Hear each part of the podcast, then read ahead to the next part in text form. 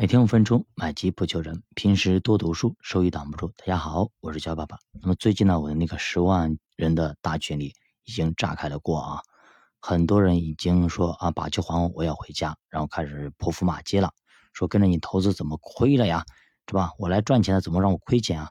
那么各种就是不好听的言语都出来了。这个时候呢，我们那个老师其实他的压力还是蛮大的。那昨天看到他写了一篇文章，哎，我给大家分享一下。我觉得挺好，对我们投资者每个人啊都是有帮助的。之前很多朋友都是不知道自己不知道，属于无知者无畏。那么中概股这么一跌啊，基本上就知道自己不知道了。这就是市场上涨的时候都觉得我能承担百分之三十以上的损失，甚至百分之五的损失，看不上资产配置那点收益。市场一下跌百分之十，你就很难承受了。再次证明，没有人是被跌跑的。都是被吓跑的。当时有研究员还说啊，如果下跌的时候，只要你拿的公司是个好公司，肯定能够拿得住的。我当时呢还给他争辩，那是得在没有负面消息的情况下，等负面消息一出，你照样拿不住。所以这就是我们不做个股的原因。如果连互联网行业大家都不看好了，国运都不敢赌了，那其实投资也就没啥可做的了。其实呢，每天看着这么多负面评论，我也不是很好受。可能是我真的错了。当时我的老师告诉我，你就给自然配置，给最保守的方案。穷人是不可再教育的。其实呢，我不是很爱听这种话，因为呢，我也是从穷人过来的，切切实实通过知识改变了命运。希望把知识传递给更多的穷人，变富不好说啊，至少混个中产。还是可以的，让财富慢慢增值，应该能够做到的。但是看起来我可能确实错了。逆向投资这种反人性的东西，确实不应该在粉丝群里那当着五六万人去说这些东西。很多人可能他的风险承受能力还没有那么强。哎，尽管我们反复强调要守正出奇，八成的资金在配置。那么做资产配置也要三个月进行建仓，但是很多人是坚决不听的。如果我们只给配置，不谈其他逆向的话，可能现在情绪会稳定很多。过去四年，我们经历过创业板、猪周期、原油、有色、黄金、芯片一系列的逆向投资，为大家也创造了不少收益，但是确实也挨了不少骂。现在想想，确实可能未必是好事。有人拿住了，赚钱了。有人拿不住，肯定亏钱，而且亏的很多，所以才会产生情绪。我也能理解他们的情绪波动，所以在这次逆向结束之后，粉丝群可能不会再提供任何逆向的判断。我们还是踏踏实实的做好配置吧。毕竟呢，人太多，队伍已经不好带了。如果我再给超纲的内容的话，那么对一些功力不够的朋友，确实会造成伤害。那么主播这里说两点啊。首先呢，确实是这样子的。很多人其实刚进了这个粉丝群里边，大概五六人、五六万人啊，呃，就将进去之后就告诉我我要买什么，买什么可以挣钱，赶紧去看一些配置，看一些组合，看看别人发的留言怎么弄，然后就直接一把梭哈干进去了啊。结果刚干进去没几个点啊，损失个五个点甚至十个点，哎，就跑了，这种人很多很多。其实咱们一直强调一个观念，叫德不配位啊。这个世界有一万种方法收割你的财富。就你的投资的行为和投资策略跟你的德行是不配位的，你这个钱是赚不到的。所以说呢，我在那个免费的专辑里边，我基本上我不会去讲这些东西啊，不会去讲那些策略啊等等一些东西技巧，我都不会去讲。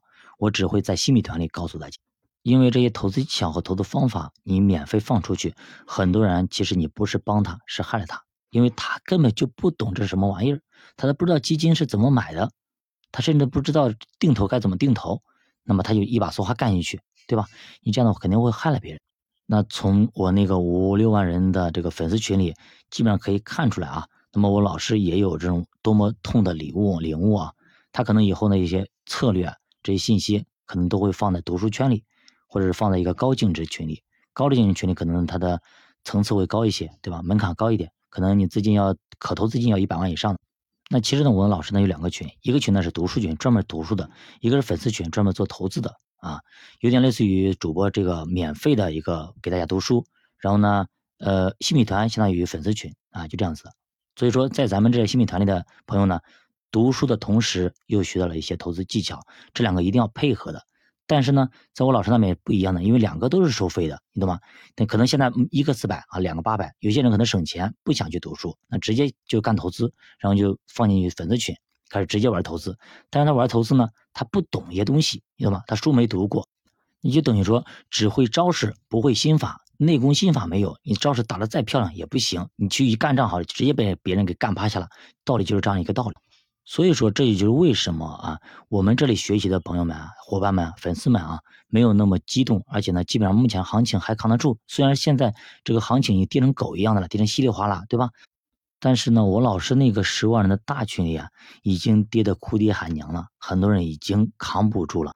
所以说我总结一点啊，就是我这一点做的非常好，就是我让大家用自己五年、十年以上不用的闲钱，就这些钱我不用了，我就当扔了，这种钱来投资，哎，大家就不至于特别慌，真的是这样子的。如果真的这个钱有期限，那真的要哭爹喊娘了，就等于说下个月我要去买房子了，这个钱怎么弄，对吧？已经跌成狗了，已经腰折了，腰斩了。就假如五十万干进去，二十五万没有了，或者一百万干进去，五十万没有了，你说？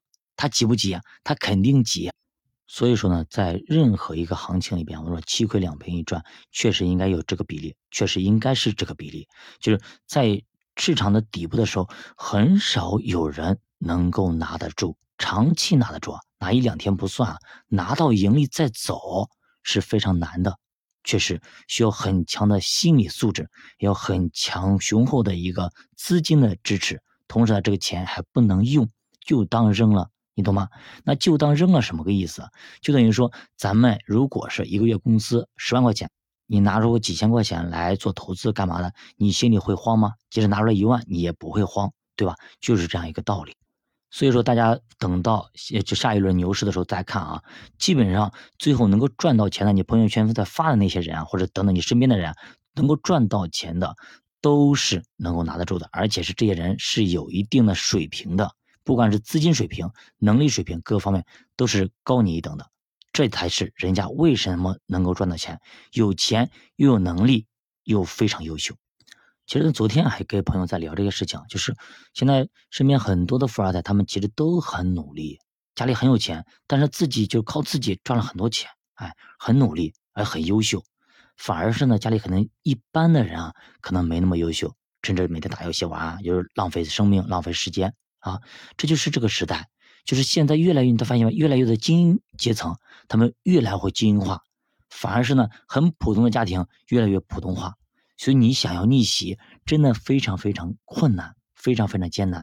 那么主播打个比方，比如说人家开的是汽车，你蹬的自行车，本来你拼命的努力一下，可能差距还会小一点，但是人家这在前面是拼命的在加油门啊，这样的话你怎么可能追得上人家？所以这个社会确实非常的残酷，也非常现实。所以你要去努力，要去奋斗。最起码我把我身边同类型层级的人把他们给超越。那这样的话，我可能会在这一类人里面属于说领头部分。这样的话，我们的生活会更好一些。好的，教化读书陪你一起慢慢变富。如果大家对投资有什么有什么感悟或者困惑，都可以私信主播或者留言。教化读书陪你一起慢慢变富。我们下期再见，拜拜。